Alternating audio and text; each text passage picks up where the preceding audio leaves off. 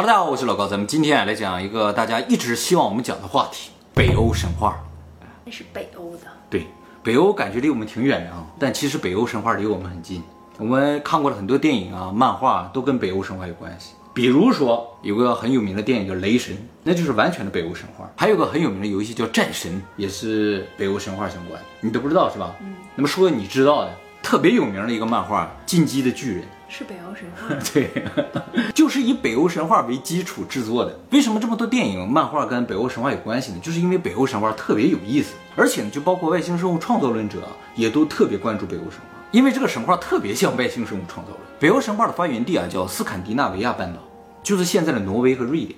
但是啊，历史上这个斯堪的纳维亚王国呀，包括几乎所有的北欧国家，比如说丹麦啊、冰岛啊、芬兰啊，都在里面。那么历史上住在这个斯坦迪纳维亚王国的人啊，就叫斯坦迪纳维亚人，也就是我们经常说的维京人、维京海盗。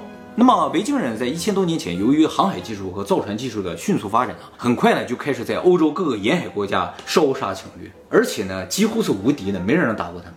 他们就殖民了很多国家。由于维京人是靠打打杀杀过活的嘛，所以他们信奉的神啊都是战神。北欧神话里边最厉害的一个神啊，其实就是个特别能打的神，叫奥丁。奥丁呢是北欧神话里的战神，他是一个老头儿，哎，手里拿一杆长枪，这个长枪呢叫永恒之枪，绝不脱靶的。而且呢，奥丁呢只有一只眼睛，所以你看那个维京海盗也好，一般海盗都是一只眼睛，即使他没有瞎，他也戴个眼罩，好像感觉就是借奥丁的力量保护他们。哦，哎，而且呢，奥丁呢还有两只乌鸦，就是奥丁虽然是神，但是这个北欧神话里的神啊和一般的神不一样，他不是全知全能的，他们也不知道外边发生了什么。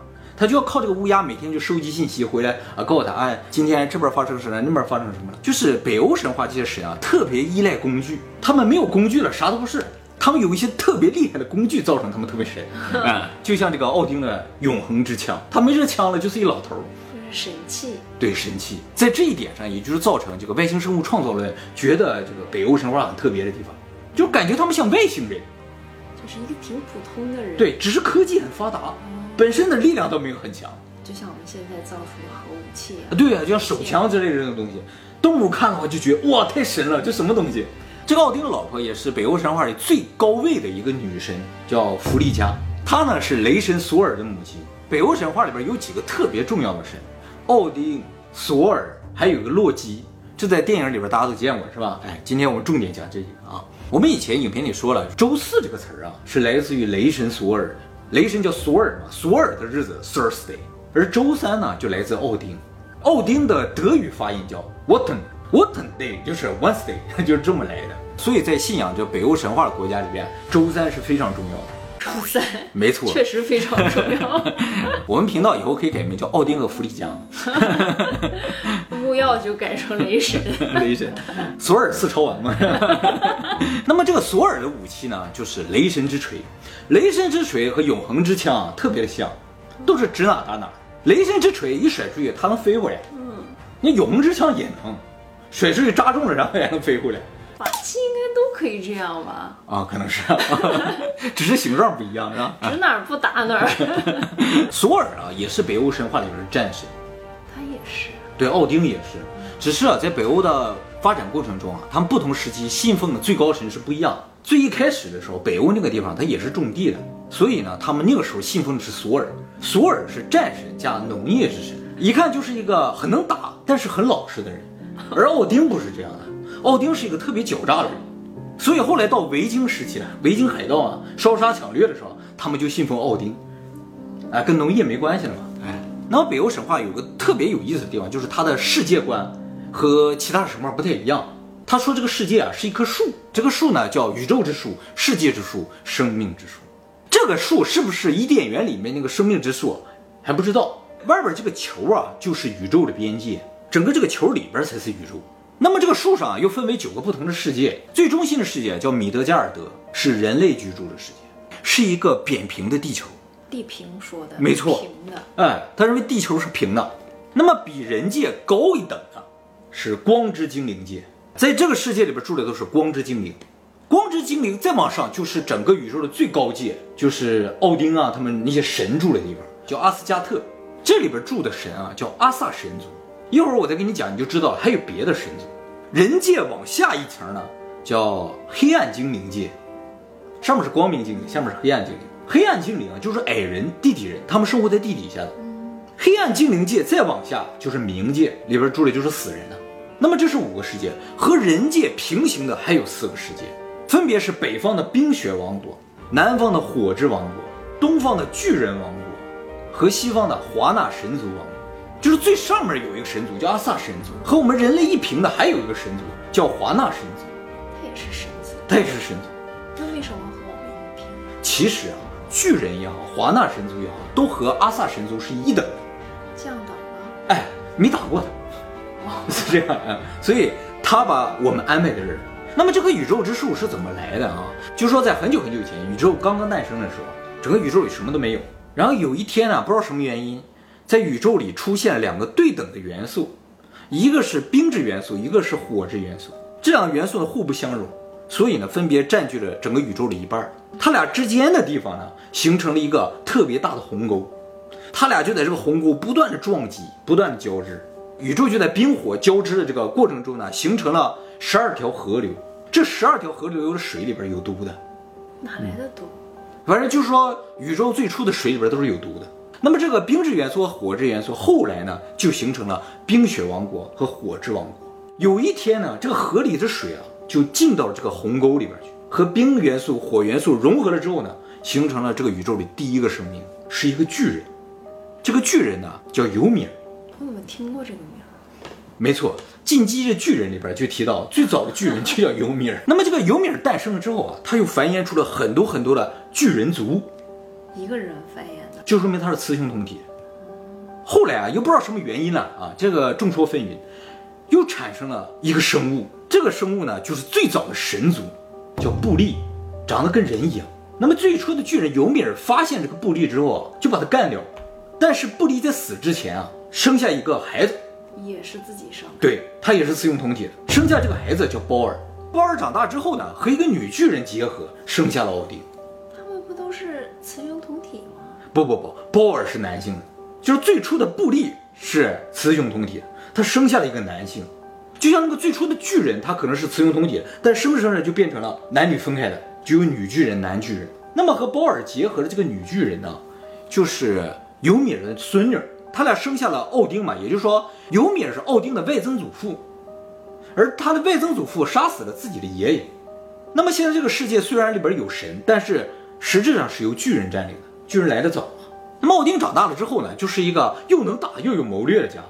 他就想着让自己的神族击败巨人，占领这个世界。于是他就和他的儿子索尔啊一起把他的外曾祖父干掉，啊，就是把这个最初的巨人给干掉。嗯，然后呢，对巨人族赶尽杀绝，直接把他们逼到了就是整个宇宙的边缘的地方。这样的话，神族就成为了宇宙的统治者。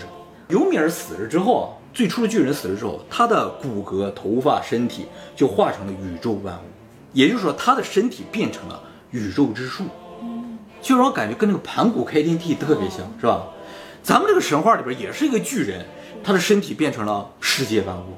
其实世界各地的神话里边都有巨人，像希腊神话里边还有个泰坦巨人，是吧？哎，这个以后我们会讲的啊。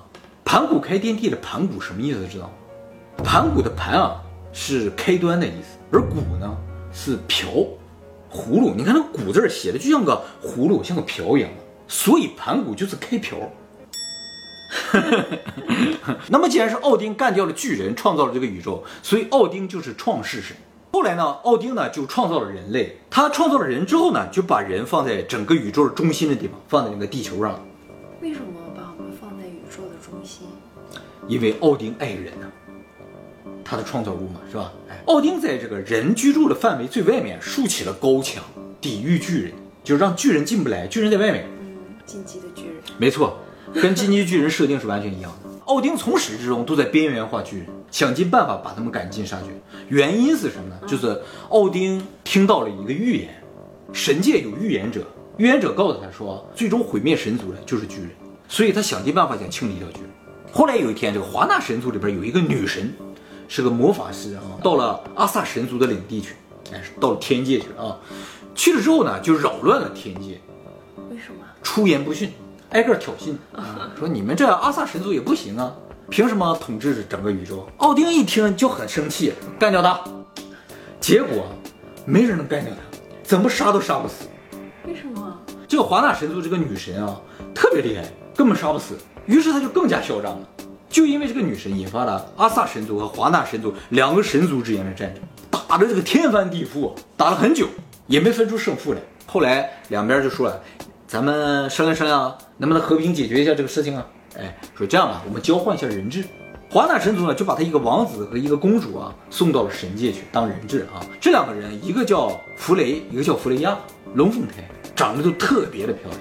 神界呢，就把奥丁的一个兄弟和一个巨人的智者送到了华纳神族去当人质。凭什么送巨人？对 对对，人就那么写的嘛。那个巨人不喜欢的人送去，换两个漂亮的人。有点不公平。北欧神话里边还有一个特别重要的角色，就是这个黑暗精灵，生活在地下的矮人族。这一组啊，特别擅长冶金、锻造和制造武器，神族使用的武器都是他们造的。像奥丁的那个永恒之枪、雷神之锤都是他们造的。谁让他们造的？是洛基让他们造的。洛基是整个北欧神话里边最核心的一个神，他是一个特别坏的神，他是奥丁的结拜兄弟，在电影里他是奥丁儿子，但实质上神话里说他是奥丁的兄弟。洛基是纯粹的巨人，他的父母都是巨人，但是生活在神界。还能和奥丁成为兄弟？，对，因为洛基的生母是奥丁的养母。奥丁是巨人养大的，对，他还对巨人这么狠。对啊，他本身就是神和巨人的哈佛。对对对，是吧？他只是为了夺权，而且预言说了嘛，神族最终会被巨人毁灭嘛，所以他才对巨人比较狠，只是对洛基比较好。哈佛而已，他怎么觉得自己是神呀？哦，说的也是是吧？哎，他不是纯种的神。那么这个矮人族啊，不仅会制造武器，还会制造精美的首饰。这个地幔里面吗？对对对，没错，他们在那儿就随便挖点宝石什么就可以做了。被交换到神界的弗雷亚，就是特别漂亮的那个公主啊，有一天就看到矮人族正在打造一个金项链儿，这个金项链儿本身是有魔力的，她看到这个金项链儿就特别想要。这矮人说不行，不能给你，这个金项链儿是四个矮人共同打造的。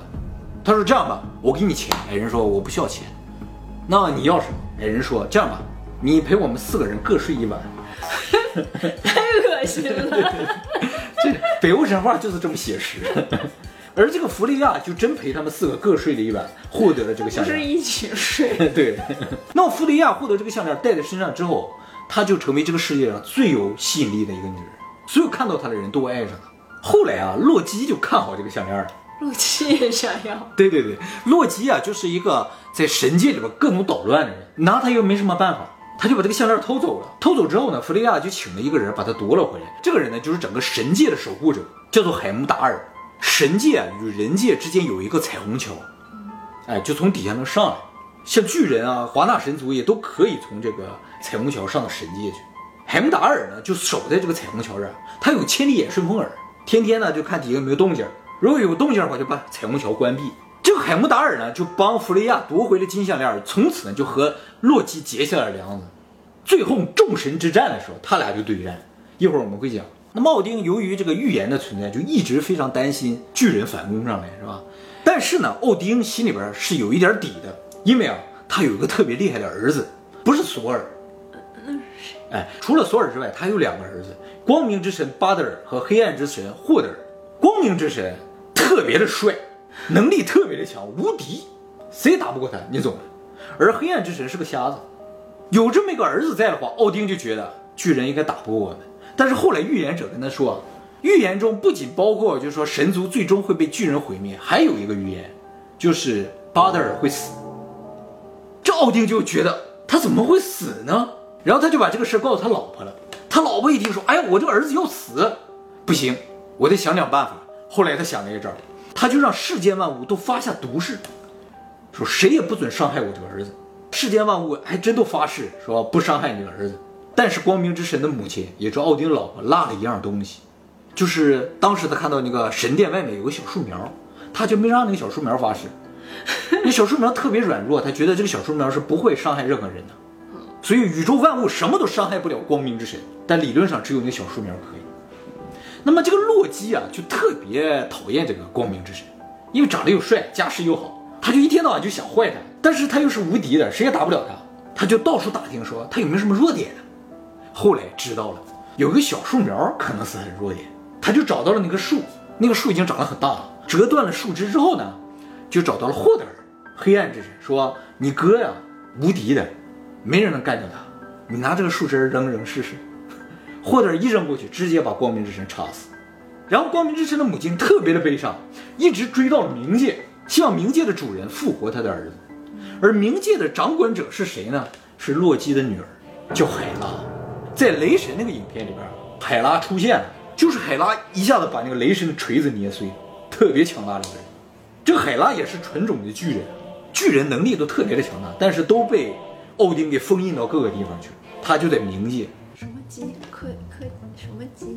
洛基，洛基是巨人吗？洛基是纯种的巨人。他不是战神吗？洛基不是战神，索尔是战神。那洛基是干什么呢？洛基是奥丁的拜把子兄弟，他怎么能拜上把子呢？因为洛基的养母是 奥丁的，啊，因为洛基的生母是奥丁的养母。那么冥界之母是洛基的女儿，也就坏坏的。为什么呀？其实啊，巨人啊是有毒的河水生成的，所以所有的巨人都坏坏的。坏的。那么光明之神的母亲就找到这个冥界之主说：“你能不能复活我的儿子？”冥界之主海拉就说了：“想复活也行，如果世间万物都为你的儿子哭泣，我就把他复活。”于是世间万物都开始哭泣。所以说现在那个露水啊，早上露水都是世间万物的哭泣。结果地底下就有一个女巨人就没哭，她说：“我不需要阳光，我不需要光明，我就不哭。”光明之神就没有被复活。那他会不会恨死那个女巨人？这个女巨人啊是洛基变的。洛基啊，他不能打，他最擅长的什么就是七十二变，他什么都能变，幻象之神。后来奥丁知道了他这个光明之神的儿子不能复活，就有点绝望了，马上找到预言者说：“这个预言有没有下半段啊？”预言说有，你和女巨人纳达的儿子叫班利啊，会为你的儿子复仇。奥丁立刻找到了女巨人纳达。强行和她生下了班利，班利一出生，一剑就把那个霍德尔给干掉。为什么干掉霍德尔？因为霍德尔插死了巴德尔。可是他也不是诚心的呀。对呀，但是直接就把霍德尔干了，这样奥丁两个儿子就干掉了。那当然，班利也是奥丁的儿子了。洛基是罪魁祸首嘛，对吧？但是插死洛基不能够解奥丁心头之恨，所以奥丁把洛基捆起来了之后呢，让他受尽痛苦。直到诸神黄昏，诸神黄昏啊，是整个北欧神话的一个终结，最大的一个事件，也就是我刚才说了，预言者所说的所有神都会被毁灭的这么一个事件。也就是说，奥丁要把洛基折磨到世界末日，这是一个多么大的惩罚！哎，怎么折磨呢？抓了一只大蛇，这个蛇啊能喷出毒液，腐蚀性，把这个洛基捆在那儿，让那个蛇的毒液每天滴到他的脸上，就腐蚀他，就疼。然后他又能复原，然后又滴上去，他又腐蚀，就不断的这样疼。而洛基的老婆特别心疼他，就天天呢拿个杯子坐在边上接那个蛇的毒液，不让它落到洛基的脸上。但是杯子满的时候啊，他就要去倒杯子，就会落下来一点儿。这也象征一种爱情。那么因为洛基的存在，造成了奥丁的两个儿子都死掉了，所以奥丁就特别憎恨巨人。而巨人呢也知道奥丁把这个洛基捆起来又各种折磨，于是发起了。诸神黄昏的末日之战，就是巨人和亡灵一族，因为洛基的女儿是冥界的嘛，对抗神族，两方打起来，而人类呢站在底下看。其实有一些记载里边，人类也有参与战斗，但是人类的战斗力也毕竟有限嘛。那么这个末日之战是怎么打的呢？洛基还有两个特别厉害的孩子，一个巨蟒，一个巨狼，这两个怪兽啊都一直被奥丁封印着，因为他们能力太强大了，一旦放出来，没人治得了。相当于九尾那种感觉。末日之战开始之后，这两个怪兽就被唤醒了。巨狼上去一口就把奥丁吃掉了。那他听洛基的吗？他不听，相当的残暴了，见谁咬谁那种。奥丁呢，还有一个儿子叫维达，看到他父亲被吃掉之后，就上去就把这个巨狼给撕开了，然后把奥丁的长矛拿出来之后，把巨狼扎死。那巨狼也没有那么厉害呀。但是他吃掉了奥丁啊，众神之首啊。然后索尔对谁呢？索尔对巨蛇，索尔他那个雷神之锤啊，按理来说是百发百中的，但是打巨蛇打不中。巨蛇呢躲来躲去，就不停的向索尔喷毒液，索尔呢就被这个毒液烧了个不行。最后索尔一锤子把巨蛇干掉，但自己呢因为感染了过多的毒液而毒发身亡，同归于尽了。那么洛基呢就对上了海姆达尔，海姆达尔的剑术特别厉害，一剑就把洛基的头砍掉了。但是洛基头啊掉地上一反弹，把海姆达尔弹死了。啊，神话就这么说的。头啊，嗯，弹性啊，弹弹性还，噔起来弹。那么所有的巨人也好，神也好，他们之间就是这样一点点、一点点，全部都互相消灭掉，就像正物这个反物者不断的消灭掉了一样。到最后出来一个特别重要的巨人啊，他是火之王国的国王，叫火之巨人。他呢对上了弗雷，弗雷知道是谁吗？就是双胞胎那个，就是那个王子。哦。哎，这个弗雷啊，本来是很能打的。但是我说了，他们都特别仰仗武器，弗雷没有武器，他的武器哪去了呢？他在发生众神之战之前啊，爱上了一个女巨人，他就想和那个女巨人结婚，说什么我都可以给你，我就把我最喜欢的武器全都给你。他只有武器嘛，结果就造成他没有武器，冲上去直接被巨人一巴掌就拍死。然后这个火之巨人啊，把他那一把火箭扔到空中之后呢，产生巨大的火焰，将整个世界烧成。所有的巨人，所有的神都化为灰烬了。后来知道活了几个神，包括呢奥丁的儿子，就是刚才把巨狼杀死的维达，还有呢就是替奥丁的儿子报仇的他的巨人的儿子，叫班利啊，哎也活了下来。还有索尔的一双儿女活了下来。这些神活死活了下来，但是都不是特别厉害的神了。他们看到这个满是灰烬的宇宙，于是决定离开，就升上天，树没了。其实就是在地球打的。那人怎么办？人都打没了，全只剩下灰烬了。后来从这个宇宙之树的树根里走出两人来，一男一女。他们对，就是人类最初的父母。也就是说，整个宇宙是神族建造的，但是由于他们的战争啊，整个宇宙也毁掉，剩了灰烬，只有土，只有沙。他们走了之后，人族重新成为了这个世界的主宰，就是我们现在在地球的主宰。神去哪了？不知道，按照亚当和夏娃的说法，就是神飞上去了，巨人也没有，没有了，据说是打没了。像暗夜精灵也好，光之精灵也好，打没打没就不知道。那北欧神话里边一个很大的特点啊，就是人的参与度是比较低的，就是神和巨人一顿打。还有一个不一样的地方，就是别的地方的神话，人都是挺遭殃的，神说灭人就灭人，啪啪啪啪。但是北欧神话里，神把神灭了。自己毁灭了，这在神话故事里是比较少见的，就神把自己都灭掉了。你还不欺负人类？不欺负人类，嗯，不是一个等级。对，讲述了个人看到神仙打架的这么一个故事。所以啊，外星生物创造论的人就特别喜欢北欧神话，就在这儿，它是一个标准的外星人打架的这么个故事，人在这看而已。那么北欧神话还有和外星生物创造论能结合在一起的地方呢，就是这个矮人。矮人呢，他们觉得就是灰人。长得特别矮，生活在地下，所以眼睛都大大的。他们特别擅长制造一些东西为神族服务的。而光之精灵呢，可能就是天使之类的，他们是飞在天上的，然后有翅膀的，也是为神服务的。还有就是奥丁他们住那个地方，感觉就像另一个维度一些。我们要到他那儿去，需要一个彩虹桥，而彩虹桥就是一虫洞。通过这个虫洞呢，四维空间的人也好，华纳神族也好，巨人也好。都可以到神界去。啊，你这战争都是因为预言引起的，就是由被害妄想症引起的。哦，这么来看的话，有一点这种感觉，就是 因为当初有那个预言，才会有憎恨嘛，奥丁才会恨巨人嘛。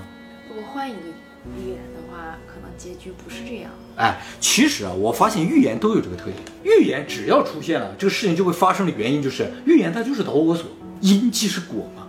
其实北欧神话里最厉害的几样东西全部来自洛基，永恒之矛、雷神之锤、巨蟒、巨狼，全都来自所以他是最核心的一个人物。没有他，北欧神话不成立的。末日之战也是他引发的。怎么样，北欧神话怎么样？精不精彩？太乱了，涉及到人物是比较多了。不是。轮流睡，想要儿子还得去献生。是啊，奥丁最乱。现在要是有这种预言的话，和小三儿生的儿子会为你复仇。